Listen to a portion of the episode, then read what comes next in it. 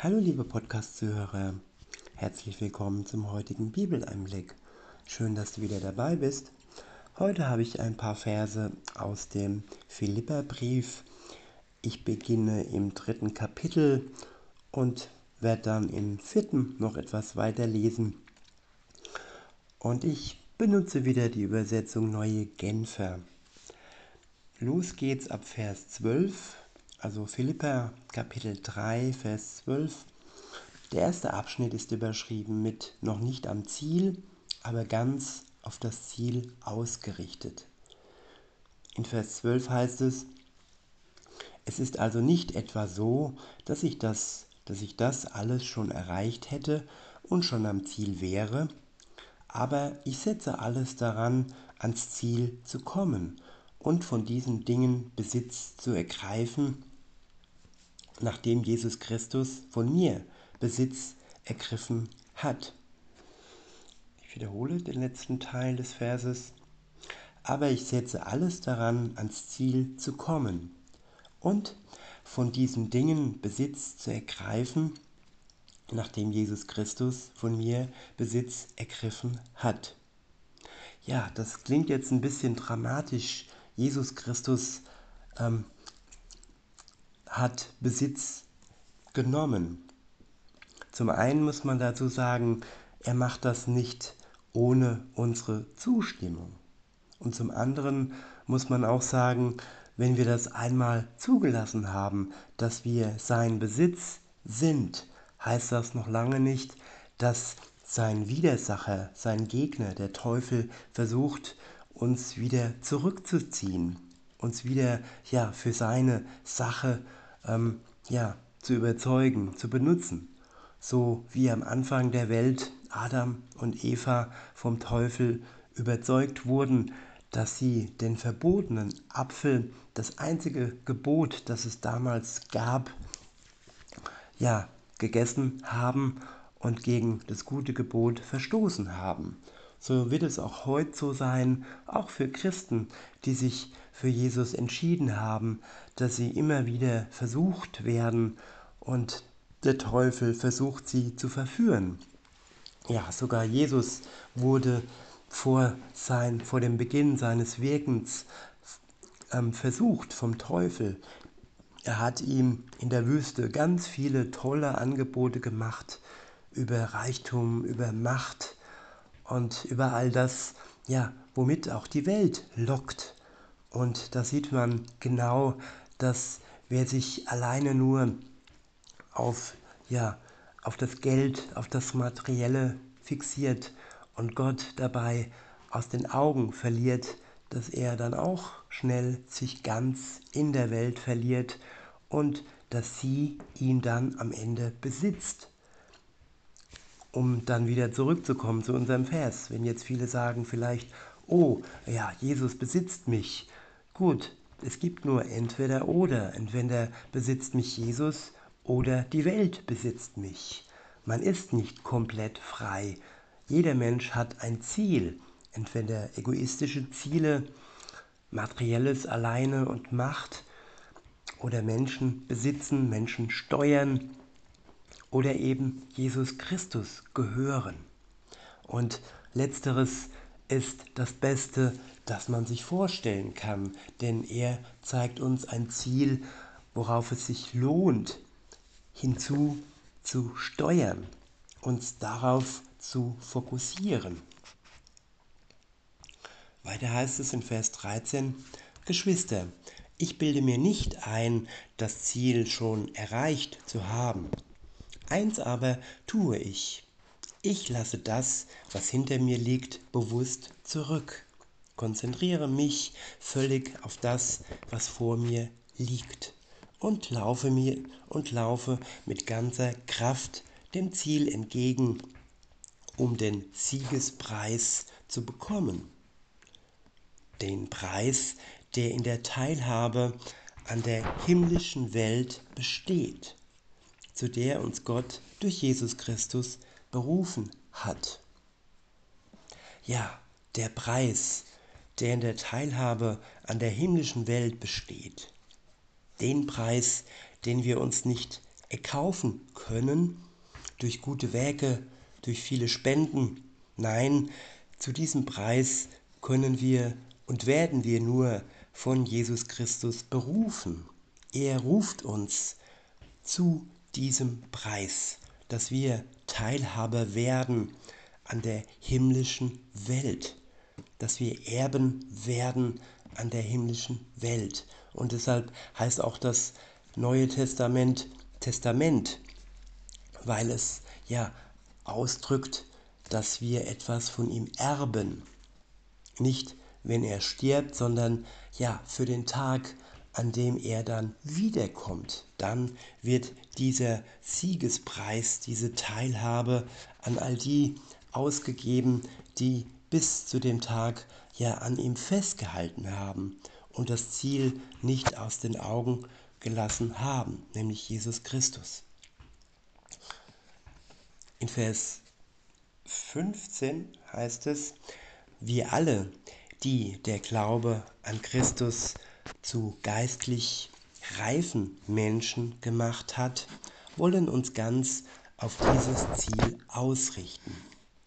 Und wenn eure Einstellung in dem einen oder anderen Punkt davon abweicht, wird Gott euch auch darin die nötige Klarheit schenken. Doch von dem, was wir bereits erreicht haben, wollen wir uns auf keinen Fall wieder abbringen lassen.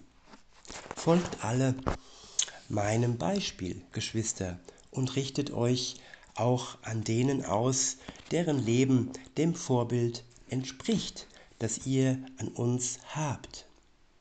Viele leben nämlich ganz anders. Ich habe euch schon oft vor ihnen gewarnt. Und auch jetzt kann ich nur unter Tränen von ihnen reden. Sie sind Feinde des Kreuzes Christi und sie enden im Verderben. Ihr Gott sind ihre eigenen Begierden und sie sind stolz auf Dinge, für die sie sich eigentlich schämen müssten.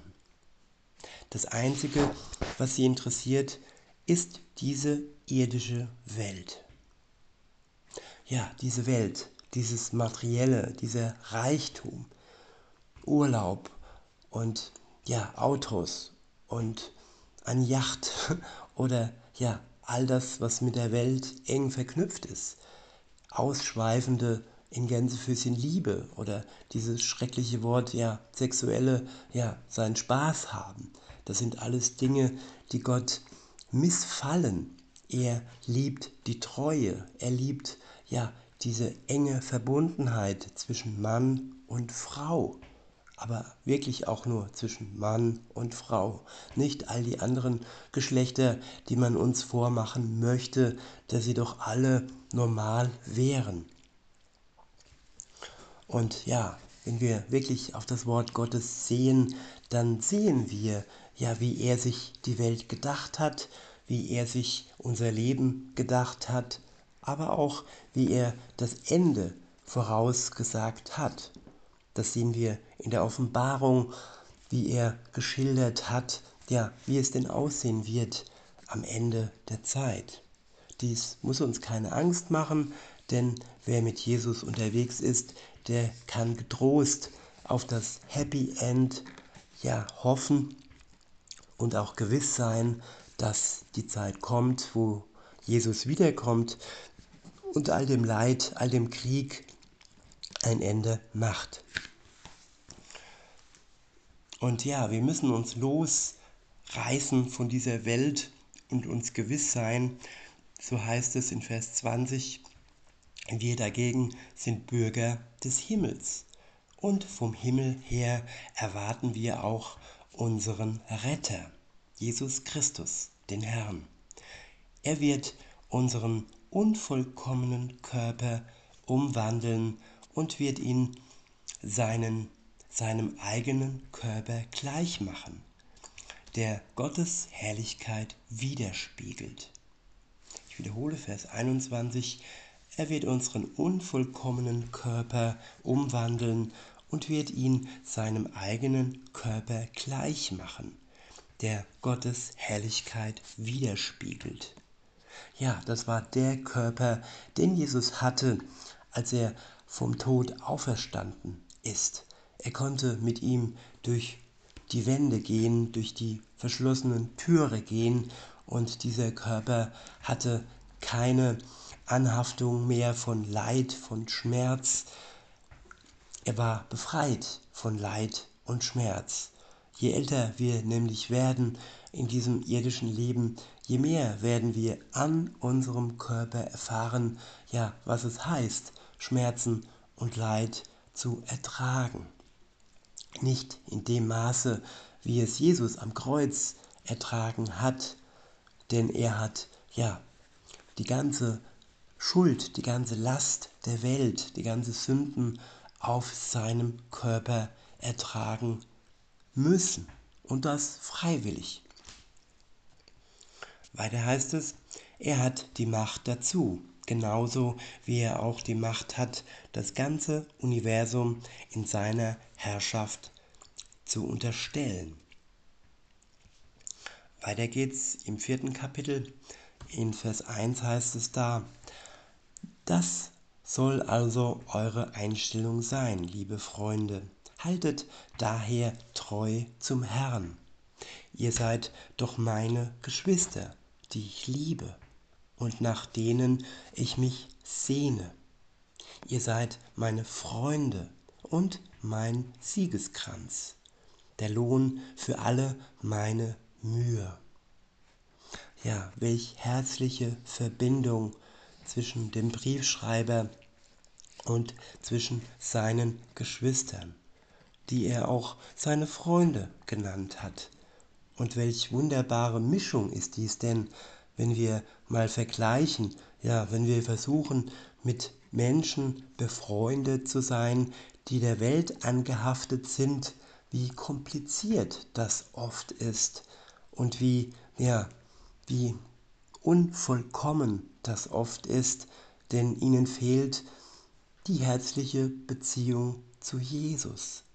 Und wenn wir dann aber mit Geschwistern befreundet sind, dann ist es eine Kombi, die einfach nur gut tut.